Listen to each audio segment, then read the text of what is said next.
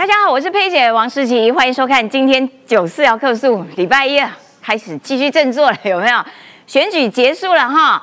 没有，下一场战斗又要开始了，是在立法院，因为二月一号新的立法委员进入立法院报道之后呢，就要开始选院长，所以呢，这个在三党不过半的状况底下，新的院长要怎么选？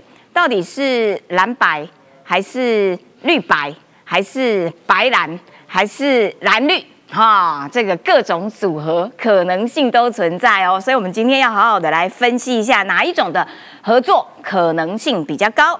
另外呢，这个呃白银呢，民众党因为拥有八席的不分区立委，所以呢，他在立法院可以说是处在一个关键席次的角色上面。未来啊，真正的执政。恐怕是民众党说了算哦，因为他呃拥有决定哪一个法案要过，哪一个法案不过这样子的关键力量，也因此民众党今天这八个立委已经开始开记者会，下令立法院你们要在限期之内给我通过国会改革法案。哎呦，命令一下呢，蓝绿要不要乖乖听呢？民众党果然这个哦，声音非常的大啦。另外呢，选书的国民党呢，他们也有在检讨，但是第一炮检讨的是。民众党的黄珊珊，那民众党自己有没有在检讨呢？哎，也是有检讨的是，哇，选举的票怎么会那么少嘞？还有就是说，哎，检讨的是这个，我们党主席不可以辞哦，因为一辞这个党就分崩离析，就会完蛋。也真是啦，国民党跟民众党的检讨也都蛮妙的哈。另外呢，这个选书的侯友谊呢，哇，昨天假日礼拜天一大早赶紧的。恢复了新北市长的身份，跑去视察，很紧张。为什么呢？因为会不会有人提罢免新北市长呢？他现在恐怕是错了一蛋。好，赶快来介绍今天的来宾。首先欢迎的是啊，晒黑了，但是呢很无缘，没有办法进入立法院，让大家心里面都有一些惆怅的川哥王一川。打雷后，我回来了，回来了。好，再来欢迎的是这个操盘之一的。卓冠廷，裴姐好，观众朋友大家好。还有我们今天的新朋友是台北市议员詹委员，主持好，大家好。再来的是民众党的前中央委员张一灿，裴姐好，大家好。好的，一开始呢，接下来的战场在立法院，三党不过半，看起来这个呃执政党的施政恐怕会遭遇一些没有想象过的状况啦。会不会那么的顺利？恐怕不会。所以呢，立法院成为一个万众所瞩目的一个新的角力场。首先要来请这个易川上来啦，跟我们讲解一下。因为二月一号新的立法委员报道之后，就要开始讨论什么时候要选院长。那现在因为国民党提了韩国瑜第一名嘛，不可能是要让他当阳春立委，势必是要让他选立法院长的。但是呢，因为没有过半。自己也很难凭一己之力护送韩国瑜上去，那民进党的部分也是也没有过半，所以尤锡坤能不能够保住这个院长也很麻烦，所以呢，接下来会采取一种各自互相合作的方式。你觉得哪一种的合作方式比较可行，也比较能够说服支持者？好，这一次大概就会进入到这个台湾史上第一次投院长要投两次。因为我讲第一轮，你是国民党五十二个都投国民党，民进党五十一个都投民进党。嗯，那高金素美跟陈超敏呢，就在那里等啊。那两个可能也会自己投自己，不知道投谁，反正投了也不会过半。他们不是都会投国民党吗？那那为什么一定要投国民党？高金素美为什么要投国民党？因为他每次都嘛投国民党。那要要来讲啊，哦，要来谈呐，对不对？好，那民众党那八个第一轮，那八个第一轮啊。他们的头法就是黄珊珊加黄国昌，嗯，就八个都投黄珊珊当院长，黄国昌当副院长，就这样。黄国昌会不会？我不想跟他搭。不会，他们的战术上第一第一阶段就是这样子，那接下来就要休息了嘛。嗯，那休息就进入这个协商嘛，哈，就大家再瞧一下，瞧一下，瞧一下。这个时候，那八个加上两个，那十个就很关键了。这时候的合纵连横，从那个时候才会开始。嗯，可是问题来了。国昌老师跟黄珊珊的利益是不一样的。嗯，国昌老师的利益，国昌老师尽力法案只有一件事情，就是惹事、造反、搞事情，就这样。嗯，国昌老师不会在乎朝野和谐，国昌老师也不会在乎议事顺利，因为他过去四年在立法案就是这样子搞的。嗯，所以他不会变的。嗯，那黄珊珊没当过立委，黄珊珊也搞不清楚立委。哎，民众党那八个只有黄国昌当过立委，七个都没当过立委。啊，对哈，那还有六个人呢，那六个人每天就跟着要跟国昌老师，还是跟着黄珊珊，还是回去问柯文哲？他们那个三个人，到底这六个人要跟那三个人的谁？就是下一个题目。好，啊对哈所以接下来呢，你说这个要这个到底是尤院长还是韩院长？嗯，在这个阶段，第一阶段基本上都还不会明朗，嗯在第二阶段才会明朗。好，那现在民进党的支持者就说啊，不可能跟这个黄国昌、黄珊珊、柯文哲他们合作。嗯，甘愿输掉也没关系啦。嗯，我来搞定合作的啦。哦，然后呢，韩国也在，哎，韩国也不是没有杂音呢、如果我问你哦，如果黄国昌说我们可以跟国民党合作，但是院长不可以是韩国瑜，嗯，你们国民党派另外一个啊，派柯志恩啊，啊，派那个什么什么什么保老师啊，什么什么，就是、哦。或者把把顺义安走起来，顺义安走起来也使，哦，那顺义安走起来做做院长也使，这这这韩国也这比赛比赛，嗯，哦，那个进入到另外一个僵局啊、哦，所以这个各式各样的组合了，所以今天民众党就出来讲一些嗯。什么具体的承诺啦、什么国会听证啊，人事人事同意权啊，立法院院长用的钱全部要公开啦。嗯啊，呃，四个啊，这个是这四个主张全部都是废话，哦，都是废话。不是啊？听证制度就听证制度嘛，那他说？要有调查权，什么鬼？然后就同意，好，同意可以吧？嗯然后人事同意权，看要审个一百天，哈，嗯二十四小时不熄灯不断电，也可以啦，同意啦，什么问题？立法院院长，立法院院长用多少钱买一百瓶高粱？那一百瓶送给谁？嗯买了过年买了两百盒水果，送给谁？嗯，要公开是不是？公开啊，没问题的，就通通答应他啊。然后呢？然后呢？他说：“哎，你们要先同意哦，才能找我们谈哦。没有人要找你谈的、真的不是啊，你讲你讲那些都没有没有新的东西，在课本上面都有写嘛。他们今天八个人排在，拿的那个牌子有哪一张是新的？你告诉我，嗯，什么什么什么监督蓝绿的，什么蓝绿制衡啊，是不是？啊强力的监督执政党。没有进度啦，没有进度。他们现在只是在个拿翘啊，说哎，你们要来找我谈。嗯，民进党的支持者现在分两派，一派说啊，不要找黄国章了，不要找柯文哲了，根本还没有用。立法院长干脆不要也没关系的，要焦土，大家一起来焦土了。那有些人说啊，以和为贵啦，哦，还是哦，还是去跟柯文哲聊看看呐、啊，还是跟谁聊看？还有人说，不然去找国民党聊看看呐、啊，看有没有机会。那这一这一把过了呢？这一把过了，后面还有考试院的同意权啊对还有 NCC 同意权，还有中选会的同意权呢。难道每一场柯总招都要伤脑筋吗？哎，接下来柯总招很惨，光这些同意权要去瞧，哦，哦然后这个选举策略要去瞧，法案协商要去瞧，预算预哦算的协商要去瞧。这一些啊，什么立法案听证制度里面涉及的什么，比如什么可以问什么？比如说这个 NCC 主委，好来了，来来来，NCC 主委来了，这个照片是不是你？来讲一下，这种可不可以问？啊，用连连看，听证制度可不可以问？那你认不认识这个人？嗯，那那个那个候选人要不要回答？NCC 被提名人要不要回答？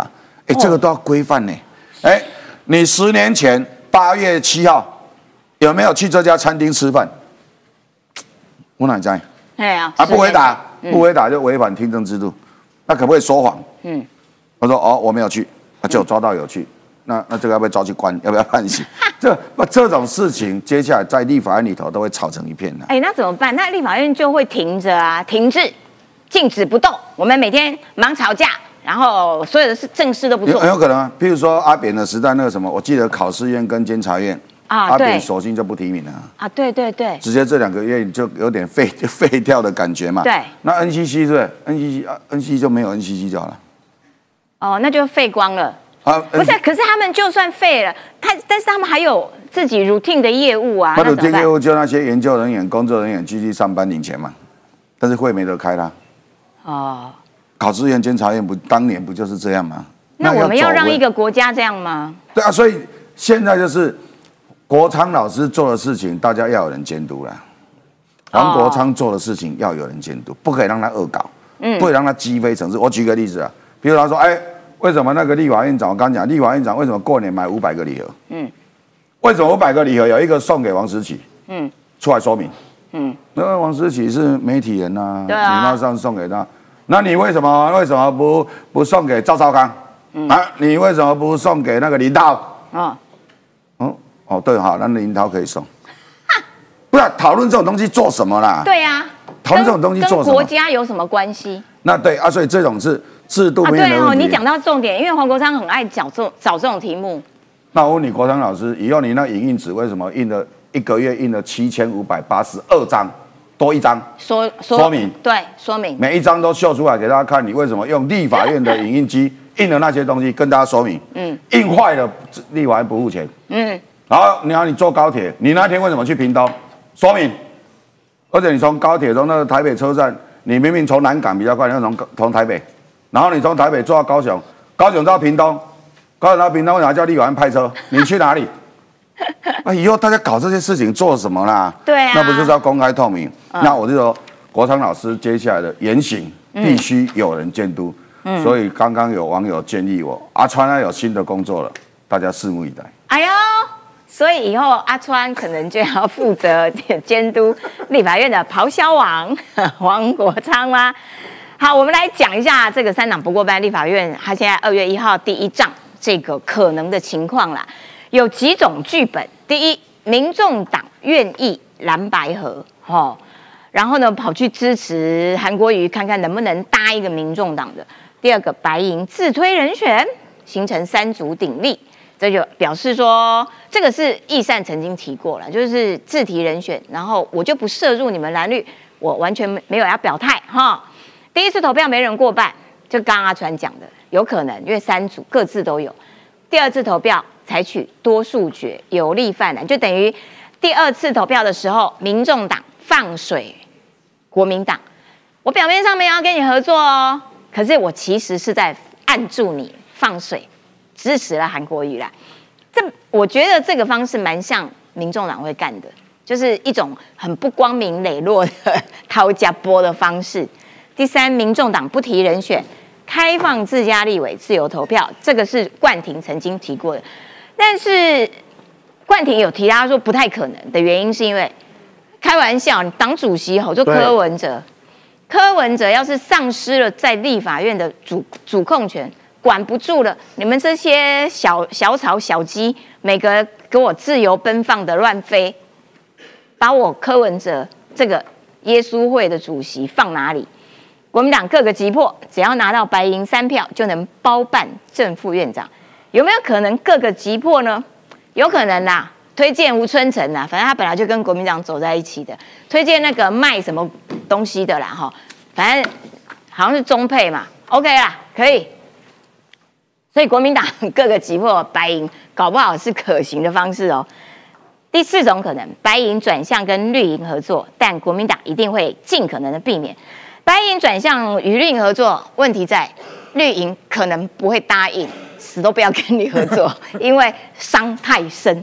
好啦，尽管这样看得出来啦，民众党占据了一个绝佳的有利的位置。所有的事情都得看他脸色办事，所以民众党团今天迫不及待啊，选后上班第一天已经开始下令了，下什么令？出了考题，蓝绿给我承诺，来，请蓝绿两大党先提出四大具体承诺，民众党我们再讨论下一步动作，你给我先答应哦，我命令你们两大党先回答问题，好不好？朝小野大国会有可能会绿白合吗？赖清德进总的潘孟安 是说门是开的，可以各政党合作。哇，有很多绿营就开始抓狂，这不可以，不可以，不可以跟白银合作。不过你也不能这样子，这个立刻跳了，因为啊，不然潘孟安要讲什么？没有，我们关一半门，这样子也很不符合一个胜选团队的社会期待。哈，民党立法院党团总召柯建明说，想办法啦，用对话代替对抗啦，哈。这样子比较右边那几个都是超过四十岁男人讲的，只剩一张嘴啦。对，我觉得民柯众党总都在看着你哦，就是说，柯总都看着阿我。我觉得民众党真的是很不客气的，就直接在立法院八个坐成一排开一个记者会，然后下令蓝绿你们要给我干嘛干嘛干嘛，而且我听到黄国昌还还指还限期在现在到五二零交接前的这一段空的看守期，立刻给我通过。你执政哦，你现在是当怎样当总统了？都还没就任就任立委嘞，哇，下令倒是冲很快，像话吗？来，的确，民众党成关键少数相关人士抛，让黄珊珊当院长，民进党副院长，这有没有可能是剧本之一呢？因为现在的确好像党内有这种建议啦，哈，有人呐、那所以媒体就把它刊登出来，这个要也要请教一下易川，跟我扣脸。黄珊没当过立委，他可以当院长吗？呃，这个各方都有善意啦。套一句我们潘孟安总干事讲的，门是打开的 啊。不是啊，这个民进党的人没办法接受啊，就这样啊。嗯。然后我问嘛，这个东西是包裹式的，包归包哎，啊是一条一条切的。就立法院长是一个战场啊，医疗考试委员的同意权，NCC 同意权，中选会同意权，各式各样的同意权，有没有因为黄珊珊当院长全部包在一起？没有，有没有啊？没有。那黄珊珊的利益跟黄国昌利益一样吗？嗯，黄珊珊答应了，那黄国昌不会跳起来吗？那柯文哲会同意吗？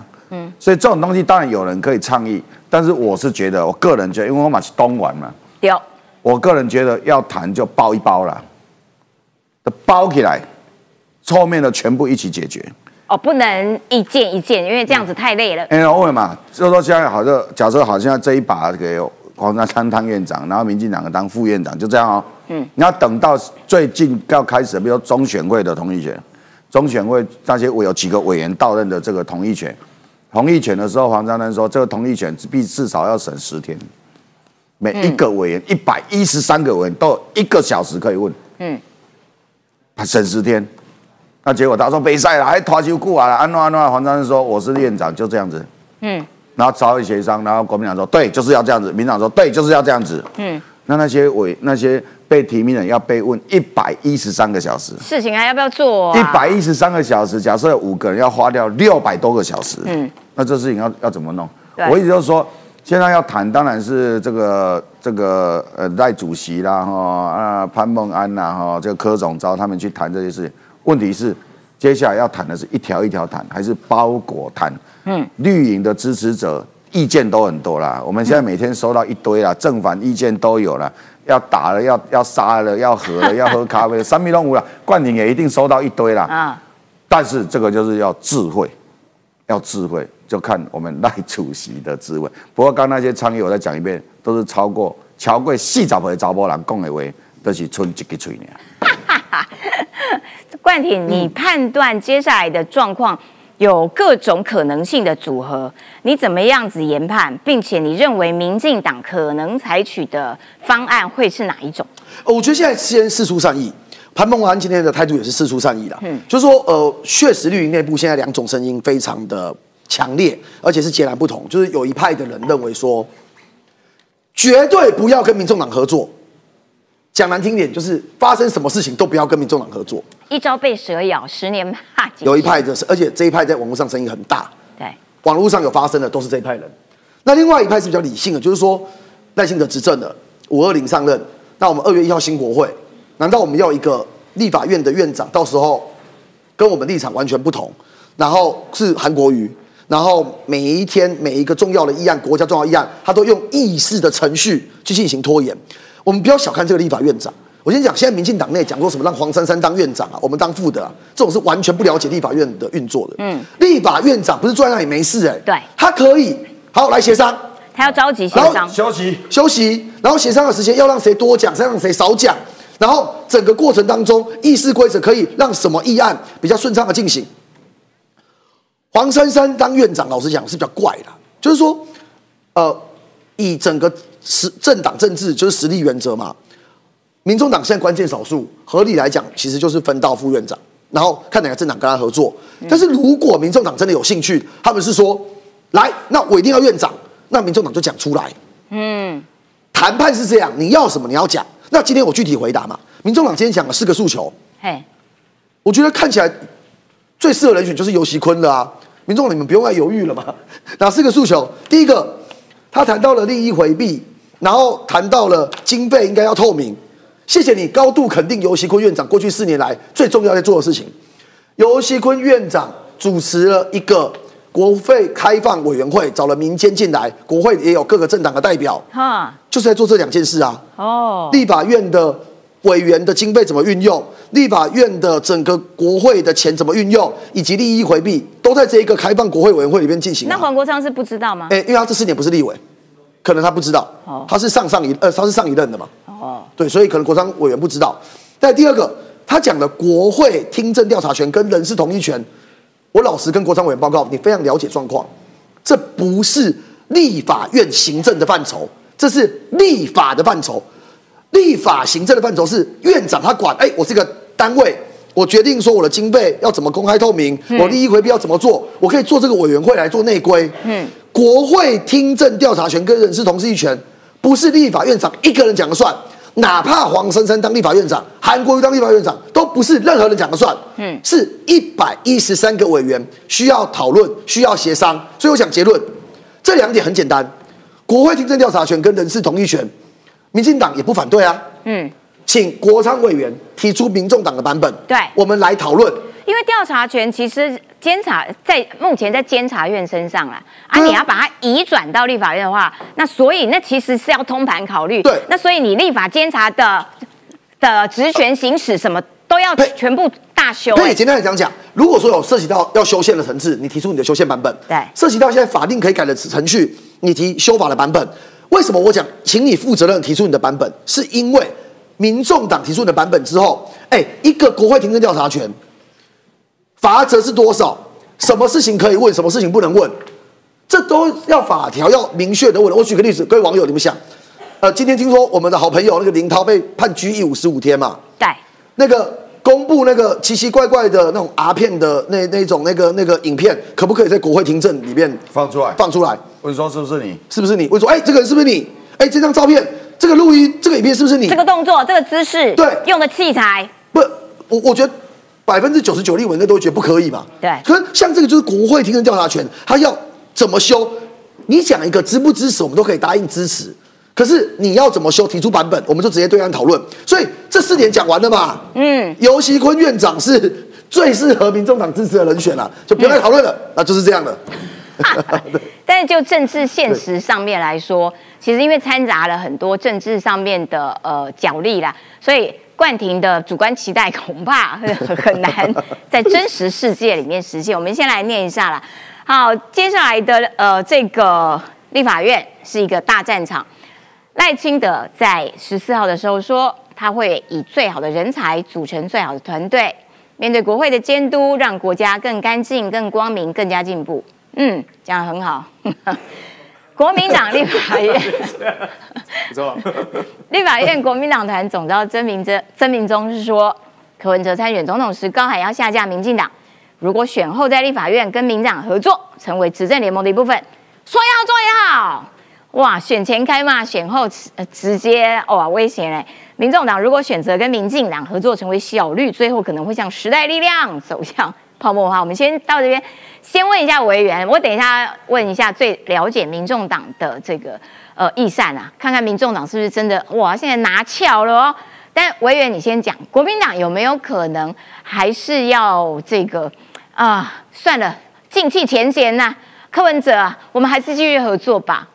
先讲一下哈，这两天跟了很多民进党的朋友同台，我发现你们意识动摇了，你们对民众党，然后对于黄国昌，我觉得态度上没有选前那么强硬哦。哦，真的吗？很大原因在于，的确哈，立法院如果呃民进党或他的友党不不过半的话，很多议案、很多政策没办法推行下去。民进党有民进党的压力，我清楚啦。但老实讲，完全中了民众党的圈套，八个人一字排开之后，大家马上被把持嘛。先看这八个人中间最核心的 C 位那三个：黄国昌、黄珊珊、陈昭之，唯一最最多讲话这三个，后来张启凯插了一一句话，好，那那先不重要，先讲这三个。不重要了，第八名啦，先排一个先来闪旁边。黄国昌过去时代力量，时代力量被大家被归类为应该是小绿哈，嗯，然后这个陈昭是不用讲的，陈水扁以前的大家也算是墨绿吧。好，黄珊珊呢，到底是白色、绿色还是这个亲民党呢？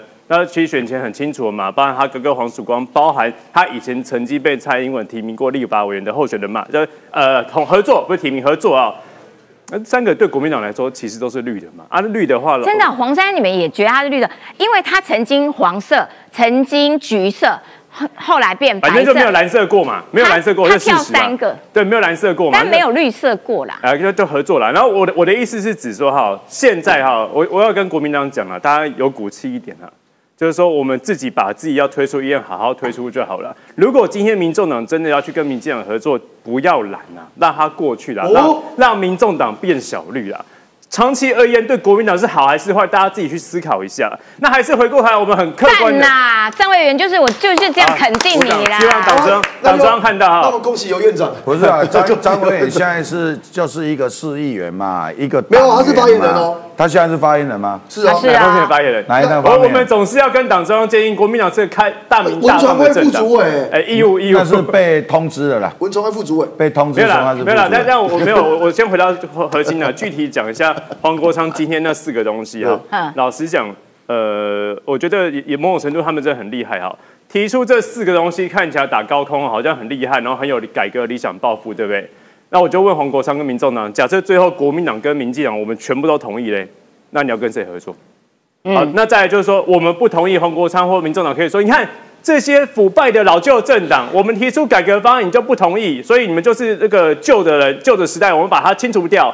那如果我们都同意黄国昌民众就说，你看我们提出的是超前的法案、超前的议题，所有旧政党都跟着我们走，所以怎么样都是民众党赢。好那个哦，怎样都不不是对，怎样都是你得分，对，还有这种但但。最后我们回过头来看，不管是调查权，不管是人事同意权，然后利益回避跟公开经费啦，尤其是调查权，国民党以前三一九征调会不是在讲这个东西吗？嗯，上一届我帮大家查，民进党的立法委员也有提出调查权的修法法案嘛。其实大家都在努力嘛，那你完全不提，而且调查权这东西，大家记不记得？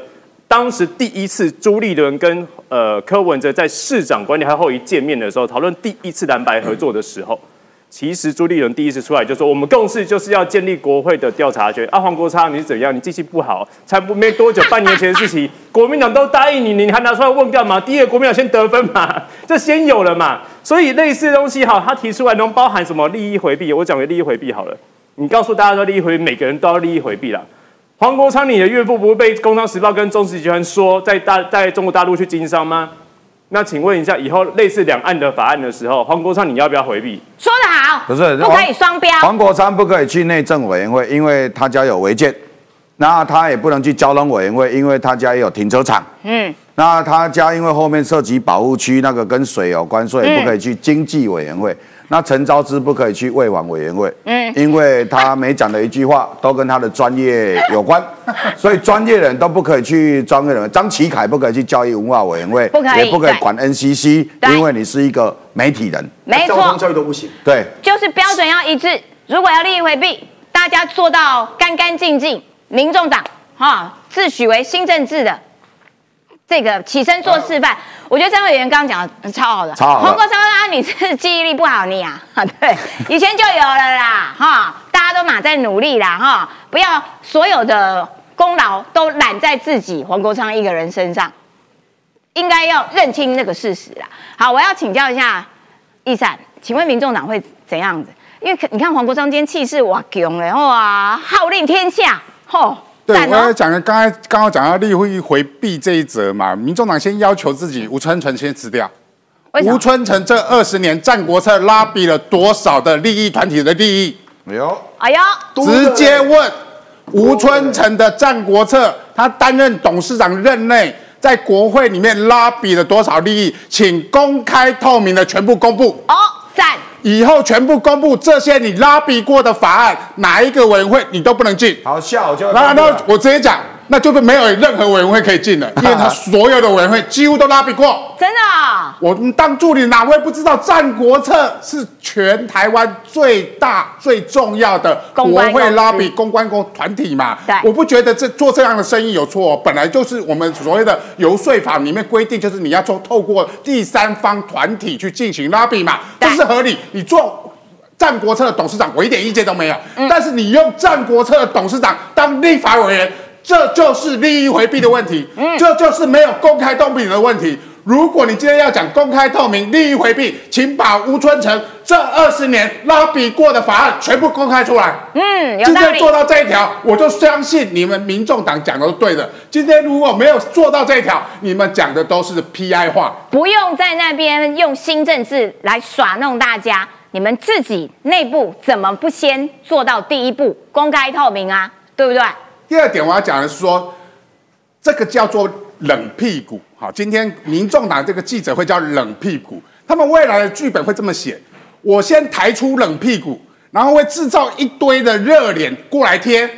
这些所谓的助理啦，哦什么我们要积极蓝白和，连部长交换都出来，未来民众们或者是网网友们，你们看到这些讯息，你都相信这都是民众党放出来的，他们要哦制造热脸贴冷屁股的效应。哦。然后你看我就多重要，蓝绿都要来贴啦，垫高自己啦。垫高自己去践踏别人。第三个，如果真的要去做谈判，蓝绿都一样，请带录音机，哎否则出来之后他一定说你多烂，我有多好。你看你们都在瞧，都是我拒绝，好的都算你们的，好的都算我的，坏的都是你们的。哎、要不要带那个家长同意书？对，一定要带家长同意书，否则签的都不算。对，出来都会反悔。为什么会这么说呢？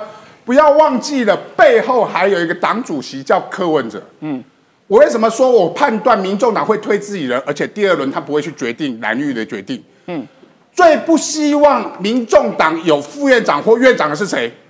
嗯，是柯文哲。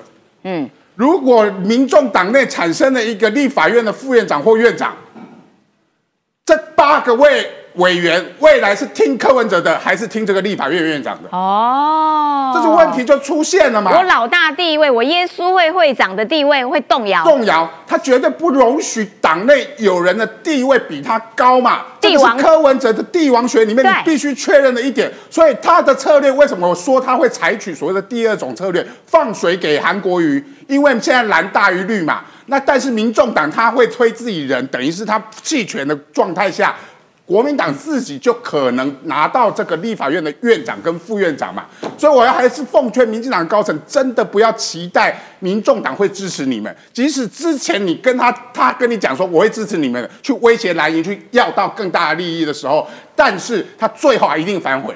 这个是柯文哲的策略跟谋略嘛，因为他绝对不希望自己有产生院长跟副院长的机会嘛，甚至任何的部会首长、行政院副院长，我都觉得柯文哲都不期待看到，因为他不希望党内有人的地位挑战他，除非柯文哲自己做行政院长，嗯，否则他怎么可能让他党内有一个人的权力是比他大的？所以他的权利最重要。他的权力最重要，不要忘记了，他的立委有八席，对，他总共提名了三十几席。嗯，不要期待说你可以单，因为他不是区域立委，区域立委还可以说我一个一个挖。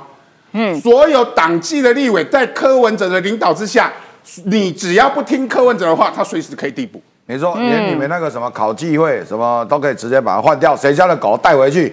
对，所以他随时可以递补，而且你不要忘记了，他们这些人都只有两年任期哦。嗯，他们等到熟悉议事规则，等到可以挑战柯文哲的时候，说我比你熟立法院的时候，他已经把你要叫下去，叫你去选啊区了。对耶，所以柯文哲对于这个政党的领导唯他是从啊，嗯，所以唯他是从的状况下，你说他们这这个别立委的合作，我都觉得不可能。那柯文哲的的策略，除了在所谓的立法院院长会制造所谓的冷屁股、热脸贴脸不股的效应之外，他是的战略目标在各个委员会的合作，各个委员会的合作才是他的要的重点。因为我们都知道立法院其实是一读、二读、三读，对真正的利益其实在一读都已经读完了，嗯，进进来就是朝野协商，朝野协商就是立法院召集，但是一读立法院的招委，我觉得柯文哲看到是他们每一个委员会都要有一席招委来通过他们想要的法案，可他们的利益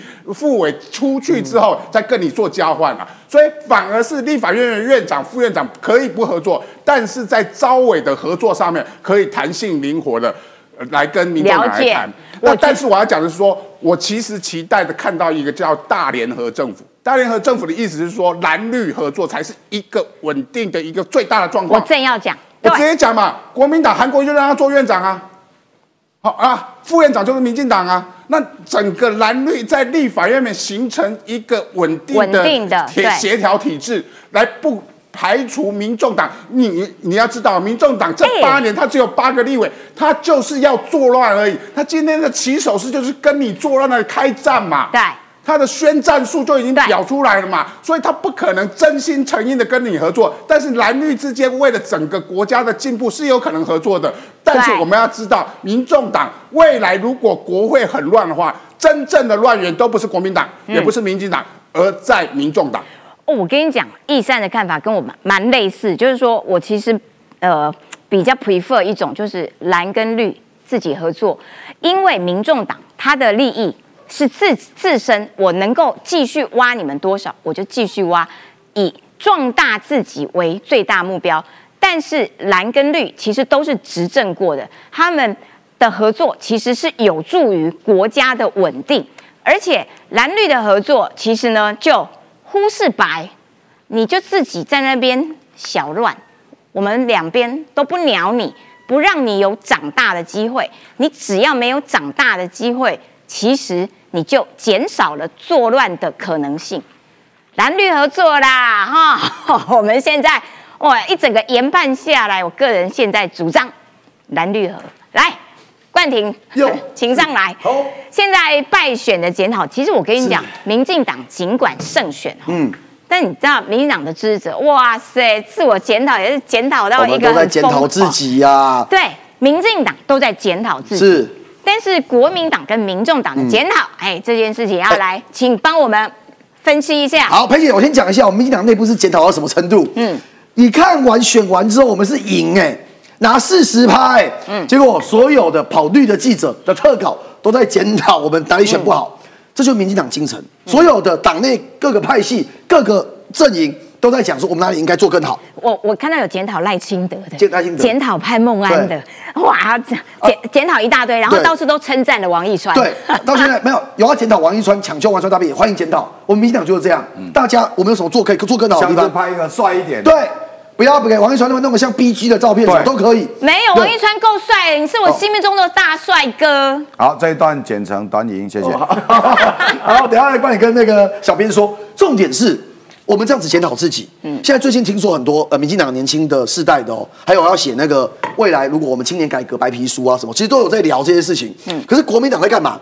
国民党纷纷在找战犯。嗯，民进党内我们不是找战犯，我们在认为说民进党如果能够更好，可是他们是对人不对事啊。在列国民党五大正方之前，先讲林涛，又是林涛兄，五十五天拘役的林涛兄，他在侯友谊还没开票完的时候，就把炮火先找民众党，对先杀了黄珊珊，结果这个往炮火往外推，能够撑几天？一天之内原形毕露嘛。嗯，来，国会五十二席最大党变成是朱立伦不用请辞的保命符嘛？合理吗哎我国民党重返国会第一大党，哎，上升了十个席次，哎，嗯，人民对于国民党的重大托付。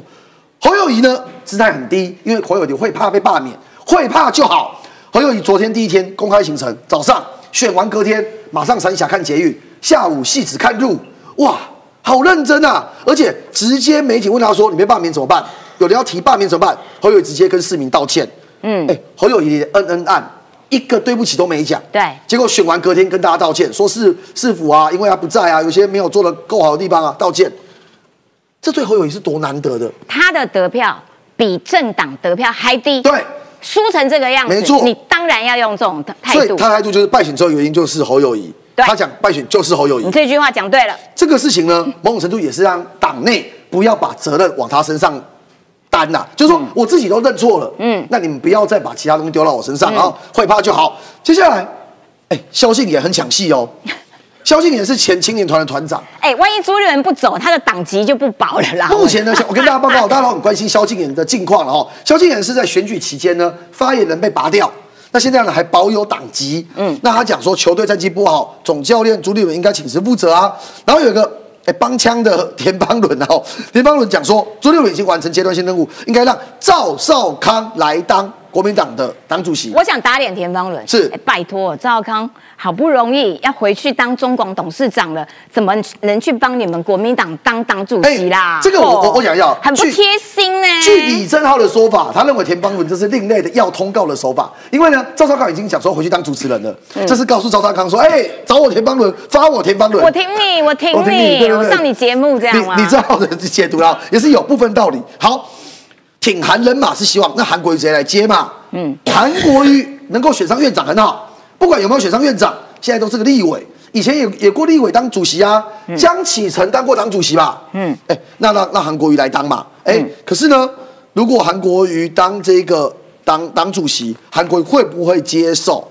这个也是要问韩国瑜个人的意愿嘛。但目前他最重要战役是在立法院长这一役。嘿，结果网络上啊列了。在野的五大战犯下架，民进党白忙了一场。没错，哪五个啊？我们第一个先讲金普聪啊，金普聪坚坚持切割马英九嘛。现在很多人认为说，最后不让马英九上上台的关键，切割马英九的关键是金普聪。哈，我们当然认为说马英九的言论很吓人的哈，那毕竟是中国国民党的前主席，中华民国的前总统。有人认为金普聪这一刀次元切太凶狠了，吓走了部分深蓝的选民。而侯友谊有人列为战犯，准备不足。呃，又不强人设，但不是不强人设了，是啊根本没有人设吧？侯友根本没有人设啊，所以准备不足。啊这当然侯友也没有准备好，你就把他硬推上了这个位置。郭台铭当然不服嘛。朱立伦引郭入室，对柯示好，重蹈分裂覆辙，这是真的。大家想一想，五月之前，党中央是不是一直释放讯息，有可能提郭台铭？对。结果后来没提了他之后，对。事情也没有搞好，最后又对柯文哲示好，又释放出蓝白会合的讯息，结果最后蓝白也不合，所以朱立伦这一场棋下的乱七八糟、荒腔走板，也被检讨。郭台铭有人认为他坚持参选，罔顾了之前的承诺啊，你愿意参加这个初选啊，愿意瞧啊，结果后来居然完全没帮侯友谊，还跑出国。而柯文哲。现在也被列为是五大战犯之一，认为说他撕毁了蓝白河的六点协议，是一个背信弃义、没有诚信的政治人物。所以五大战犯抓出来，大家各自找到人推卸责任。嗯，这是国民党的现状。冠廷，你等一下，我要先请教一下委员，你觉得朱立伦应不应该要辞主席以示负责？我先讲一下，很多网友把萧敬言跟李正浩的名字放一起，叫正言法师、正言兄弟哦。拜托各位网友拆开来，拆开来。我以后想在国民党看到萧敬言，好，不要把它放在一起啊。那还有人把我跟名字，还有人把我的名字跟萧敬言放一起。各位网友，我跟大家讲，我这个身为国民党的朱立伦主席赋予的文传会义务副主委，我今天真的支持朱立伦为首领导核心哦。那你们，你跟萧敬言放一起，你们叫什么？对对对。张维元跟萧敬言，只是就还没找找到名字，哎，不要找，不要找，不要找，不要找名字，不要找，帮他举一下。好了，我先讲一下，先我先从萧詹呐，我不要不要不要，我们先从先从先从战犯开始啊。这我想以侯友谊来说，嚣张二人组，我我我不嚣张，我不嚣张。好了，我是詹，好了，开一个玩笑。嗯，侯友谊说败选之后一个原因就是侯友谊嘛，所以侯友谊已经把战犯放到那个身上，那大家还是不满意嘛。那我跟大家讲，本人舔为侯友谊近半的发言人啊，这个为他辩护不利啊，战犯这个我也有约。我有一份呐，我也是战犯呐。哇塞，你真的好有种哦！出来扛了，出来扛。为什么要这样子啊？但是你太太低阶，没有人想要这样。那我努力一下，先讲一下哈。林涛对这个陈志涵那边，呃，对黄珊珊这样彼此的这样子的一个呃互相的攻击啊。那当然，林涛身为这个我们的战狼小哥哥，战斗力很强。那过去对民众党来说，他也是很生气嘛，所以第一时间可能这个一一时庆急攻心哈，一开始就把炮口对外。但回到检讨跟战犯的部分，我认为朱立伦主席要下台，我当然是认为不用。原因在于，就是说总统大选真的是输了，但是立法委员选举的确选的还不错。就整个国民党内部的氛围，包含支持者，其实要他下台的这样的声音，呃，跟上一届吴敦义那个时候其实不太一样啊。所以他有功有过，这各打五十大板，他要下台的这个正当性不够了。那但是要不要内部检讨？当然要内部检讨，到现在还没有检讨嘛，就包含。两岸路线发生什么是什么问题了？马英九为什么成为选前的两两呃两天的一个重要的一个因素，造成大家觉得选票有流流动的问题？那当时要帮马英九护航还是不帮马英九护航？党中央要想想要要说清楚啊！还有这一次被柯文哲拿去那么多年轻选票，国民党已经讲了呃五年十年了吧，对不对？我们讲五年十年还没有把年轻选票用回来，原本要原本要找的二十岁年轻选票，现在都已经变三十岁，都已经变对，我们重新来，对不对？那所以这类似东西，当关起门来的一个检讨的声浪、声量、声浪，或者是代表，一定要去凸显嘛。所以到现在，如果我觉得炮口还是对外指民众党，我觉得不不必要啦。民众党他们过好自己的生活，把国我们国民党也把自己做好就好了。好，我们好交给冠廷。啊好，交给冠廷，哇，直接哇主持 Q 人不对，是让赔钱轻松。对，冠廷，嗯，那那你来分析一下，所以侯友谊他的呃脸书粉呃粉砖罢免侯友谊，哎，那个人数其实也蛮可观的，有这种可能性吗？哎，我先讲哦，侯友谊现在会不会被罢免的关键，取决于他未来的态度，以及他未来怎么面对新北市民。侯友谊如果态度还是像在选举一样，把市政府当成选举机器，当成竞选总部，欺负议员、欺负人民，他就会被罢免。可是你看卢秀燕也是，呃，做法差不多，但是人家就很成功嘞。两个有点不太一样。卢秀燕是非常持盈保泰，她在帮忙她这次 F 四的提名当中，用尽了市府资源，可是她自己没有冲到第一线。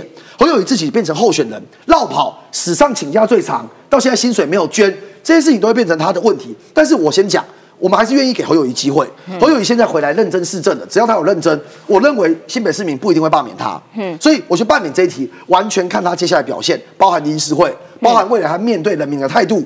可是关键是啊，台中啊，嗯，台中现在卢秀燕到底在想什么？嗯，台中国民党拿了六席立委，嗯，从两席变成六席，卢秀燕当然有战功。可是卢秀燕非常善于媒体的操作，对所以你想想看哦，桃园，哎，张善政是浮选到六席全上，哎，可是没有人在吹捧张善政，大家都在吹捧卢秀燕。卢秀燕现在在布什么局？卢秀燕在布一个朱立伦不要下台最好。朱立伦没有下台，未来一年多其实没有选举，朱立伦也没事干，朱立伦政治生涯也结束了。可是卢秀燕她选一年多之后的国民党主席，选上之后哦直接操兵二零二六的地方选举。啊，因为卢秀燕到时候市长也不用连任了，对各地的地方选举，卢秀燕来点兵点将，直接来选举。如果卢秀燕可以操兵国民党大胜，顺理成章，党主席御驾亲征，直接选下一届的总统。卢秀燕的剧本就这么简单，有，就是这样子。可是他有可能吗？就是他现在因为还在市长任内，他本来也跟党的距离，对，所以一年多的时间，哼卢秀燕任期也到了这一任的尾声。而这一任的尾声之后，他拿到党主席，对他台中市长的满意度影响已经不大，因为你最后一年了，而开始涉入国政，开始涉入国民党的内部的讯息，这就是卢秀燕的谋算。而现阶段，国民党，我会我也告诉我们所有的观众朋友，我们要正视一件事情，卢秀燕的布局已经开始了。我们虽然总统选赢，国会没有选赢，抢救王一川结束，可是我们的战役其实现在就要开始。对两年多之后，马上要进行地方政府的选举。卢秀燕她的挑战就在这里，我最后讲一下，哈，国民党是赢到不能再多了。上一届、朱立伦虽然国民党内不支持他，可是国民党的席次已经几席了？嗯，地方政府十几席，哎，嗯，民进党才几个县市啊？民进党剩几个？我们现在就点嘛，屏东，嗯，嘉义、台南、江南高平，高雄、屏东，对，嘉南、高平四个，还有哪一个吗？没了。呃澎湖，澎湖，澎湖、澎湖、澎湖。五个，我们五个县市就五个，对，我们有十七个县市不在民进党手上，所以卢秀燕的盘算现在圈内全部都知道，已经也不是秘密了。但是他怎么样能够比朱立伦席次还多？而我们民进党，我们要好好的执政，未来我们有机会绝地大反攻。新北侯友谊任期要到满了，嗯，宜兰林之妙任期到满了，嗯，台北、桃园执政的状况好像也普普通通，嗯，我们还台中执政也到满了，所以只要大家努力，我们好好让赖清德好做事，用执政的满意让大家信赖，那我们就有机会可以了解台中，台中我补充一下，我好们现在在讨论卢秀燕，对，像不像上次县市长选完在讨论侯友谊？一样啊，啊当时不是侯友谊无敌吗？对，无敌，侯友谊，您家长四十几万票吗？有多强吗？对对不对？蓝绿通吃吗？连那个新北的绿营的里长都支持侯友谊吗？对，我们现在讨论卢秀燕不就是一模一样吗？一模一样。但是只要上了全国的战场，你觉得讨论到？国家的议题，卢秀燕没有那个能力啦，所以大家也不用紧张啦。刚冠廷讲，民进党执政就那几个，卢秀燕如果操盘县市长选举，他就只能抓下这五个啊。嗯，那他如果实执政了十几个，被民进党抓下两个，党主席就下台。他就大败了。那 这总统就没了嘛。哦所以卢秀燕的个性，我跟你讲，对卢秀燕的个性，她会一直躲的啦。卢秀燕不想讲话的时候，媒体一句话都问不到啦。卢秀燕很会躲的啦，所以他也会判断说，接下来他有没有办法拿到这个嘉义县、台南市、高雄市、屏东县跟澎湖县。如果他拿不到这个党主席，他也不会去接的。嗯，不过哦，卢秀燕的确在这一次的选战当中看起来是极为卖力，因为你知道全国的投票率是七十一趴，但台中冲上了七十六趴，而且卢秀燕的子弟兵其实多数都是上的，成功的翻转了台中蓝绿。的板块了哈，然后呢？但是他这么的努力哈，在那边浮选，把自己冲到一个呃，现在国民党里面最大、最具分量的共主这样子的位置。但是呢，不好意思啊，喉杖没有沾光，也就是说啊，我来浮选的时候，我是浮选这些小鸡，你们这些嗯喉罩。不好意思，我的出力就没那么多。那这个喉罩如果选的差的话，对于卢秀燕下呃这个出现才是一个绝佳有利的这个机会嘛。所以哦啊，这个卢妈妈也是呢，精打细算呢这。不就是侯友谊当时跟韩国瑜的关系不就一模一样对，没错，那个算盘拨的可是精的嘞。好啦，另外呢，柯文哲、民众党也有在检讨啦，但是民众党的检讨 比较特别啦哈，因为党主席柯文哲说：“哦，不行，我现在一辞职，党四分五裂，我现在要开始培养接班人了啦。”哇，结果呢，呃，柯文哲败选，因为不辞党职，哇，党内的群主啦，就是都是支责群主呢。你看，大家其实很多人也觉得这个不合民主政治的惯例嘛，很多人都退退退退退退退，然后退出退群退群退群退群。四叉妈呃四叉猫猫猫爆料，我告诉你啦，退的人一大堆，蔡碧如也退了。真的耶，因为现在传出来，呃，这个台中卢秀燕可能要把蔡碧如拉去当台中的副市长。蔡碧如因为跟黄珊珊之前也关系有点紧张嘛，跟柯文哲哎有点没有那么像过去的密切融洽，所以呢，有没有可能哇，蔡碧如真的离开民众党，跑到国民党里面，然后呢去当台中的副市长？这个我先请教一下易善，等一下，呃，这个柯妈妈跟柯美兰的，我再请教一下易川。来，易善，先讲哎。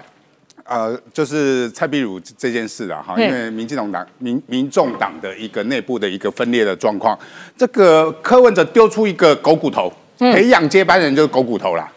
那你们下面就去抢那只狗骨头，嗯，那抢抢那只狗骨头，我还是最终的一个决策者，这是柯文哲要的。所有民众党未来的决策，你就要想。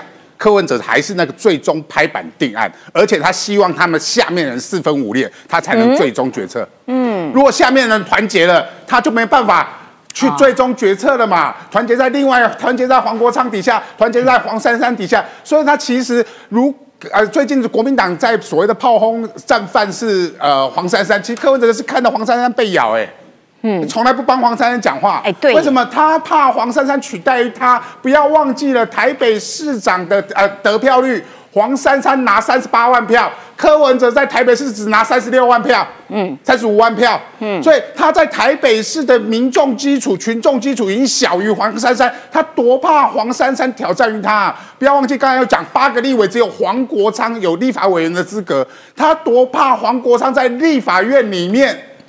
取代柯文哲的领导地位。啊，这都是柯文哲所害怕的，所以他一定要丢出一个党啊狗骨头给黄珊珊跟黄国昌互咬嘛，谁是接班人？是黄寿黄国昌还是黄珊珊？这两个人就会抢了嘛，两个人会抢的时候就会斗斗，我还是柯文哲定案嘛，啊。所以未来你就可以看到国民呃民众党内部的内斗。这个东西就蔡壁如是明显的例子嘛。蔡壁如、柯文哲，你以为蔡壁如为什么离开的？蔡壁如是柯文哲故意让黄珊珊去斗蔡壁如，斗到离开的呢？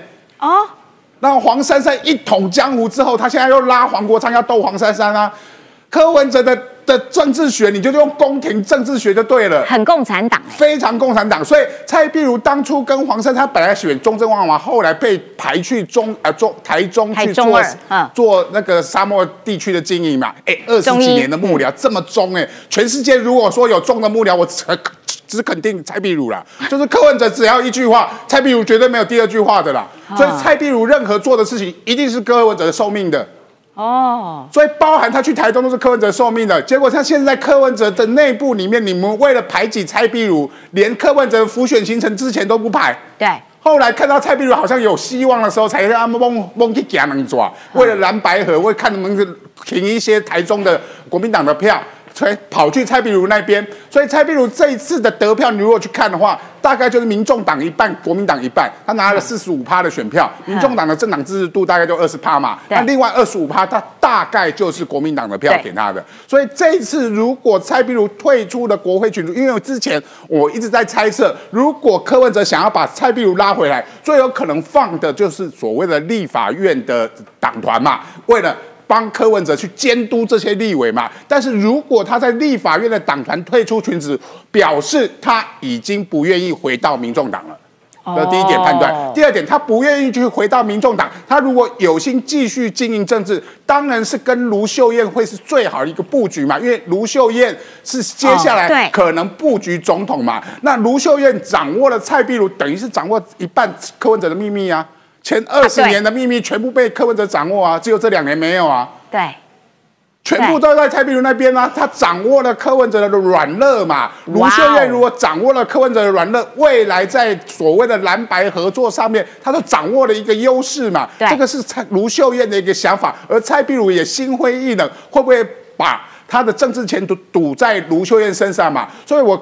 奉劝柯主席，蔡壁如曾经讲过一句话哦，我的余生就要把柯文哲送到总统府统，你不要让他变心，他的余生把卢秀燕送进总统府。哎呦，差别可大。来啊，再来再讲一下这个退群的事件，其实跟网络、跟艾丽莎莎的所谓做票都跟网络操作有关。这些退群的很大部分就是过去的操作网剧的人，他们退出群组了。也就是说选战结束，没有懂内了，没有资源了，任务结束。任务结束，所以全部退出群组。艾丽莎莎也是最近这件事情，我觉得非常诡异的是，流量密码叫做坐票。在抖音、TikTok 里面，它只要你讲坐票，它的流量就非常高。我觉得必须注意，国安单位必须注意，检调单位要必须注意，是不是中共的所谓认知作战来破坏台湾的民主？这已经不是中选会的事情了，而是大量的抖音的小粉红在不断的鼓吹。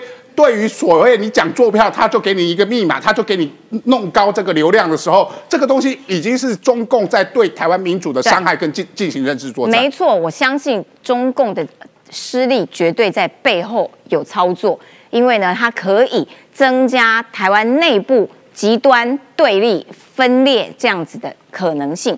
最后，我要请易川来做一下评析，因为柯文哲之前曾经说过啊，那些民调很多都是假的啦、买的啦，啊，等潮水退了就知道谁没穿裤子啦，然后。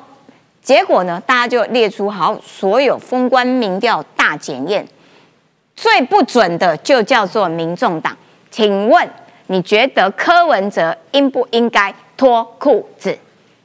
柯文哲，因为他一直相信他的民调很高嘛，包括柯妈妈也这样认为。柯妈妈说：“哎呦，很奇怪呢，怎么开出来这样？”对啦，啊，柯妈妈爱子心切嘛，啊，因为大家期待拢会甲包围，讲啊，柯妈妈可以跟你合照嘛，所以刚刚足济人诶嘛。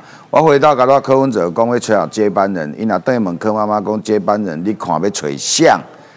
伊讲迄黄国昌讲话恰给给，我看卖叫伊做接班人啦。啊，无你哦，你妹妹做得好啊，那美兰做得好啊，甲敌人较好讲啦。啊对哦，啊，接班人就柯美了。好，回到那个民调，那个民调啊，其实这个封关前跟封关后没有公布的民调，其实民调真的是蛮准的啦。对现在就只要调一个数字就好了，就只要调手机到底应该占百分之多少。对，因为你把那个手机的这个比例调一调，我们现在看的都是结果嘛。其实这些媒体做的，他们有些有做手机，有些有百分比啊，有些有三七比，有些五五比都不一样。对有些是纯粹在网络上做的。其实这一次选完，大概就可以找出台湾最适合的这个家户的这个电话跟手机的电、的这个民调，应该是几比几会最接近真实。那如果纯粹做家户，我们上次有提到，纯粹做家户的民调，你只要把柯文哲的民调加六趴就是答案的了。对，其实美丽岛完全准，加加五到六趴，完全没有错，我们我们之前分析就是那一个数字的对啊。那但是柯文哲，因为他一直相信那个手机民调才是对的，嗯所以你说他的内参民调不准吗？也不是，他的内参民调，因为每一个人选择相信民调的百分比都不一样。对但是要记得，就是要找那个长期有在做的啦。对，汹涌跳出来，这几两年跳出来，都闷醒了啦。嗯，就长期有在做，他不会把他的民调拿出来乱讲。对这些媒体敢在最后封关前几天，在他的媒体上登头版说，我们认为答案是这样。对哎，那个风险很高呢。对那个风险很高弄错是会被打脸的呢。以后没有人会相信，而且会被我们政论节目笑很久的。笑好几年。对，所以现在各位看这几个封关前的民调，其实都这这几个都还蛮准的。对但是那个比例总是要调一下，所以现在应该很多的学者在研究手机跟这个室内市话民调，还有应该是对几比几。第二个是手机的这个民调，市话的民调在哪一个县市是准的？嗯哦，这个也是另外一个题目。对市话在哪一个县市是准的，哪一个县市是不准的？嗯因为这个也会影响到接下来六都要提名县市长的时候啊，这个也会影响到。嗯啊，比如台北、新北，跟你手机的会比较，或也许会比较准。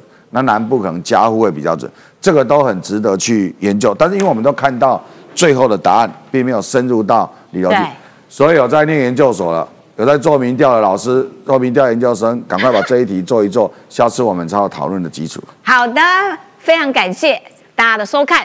希望这些呃民调数据专家以及在学校教书的老师老师们，能够听易川的指令，赶快回去做研究，这样子我们下一次讨论民调的时候就能够更为精准。好啦，今天节目时间到啦，明天同一个时间，拜拜喽，谢谢。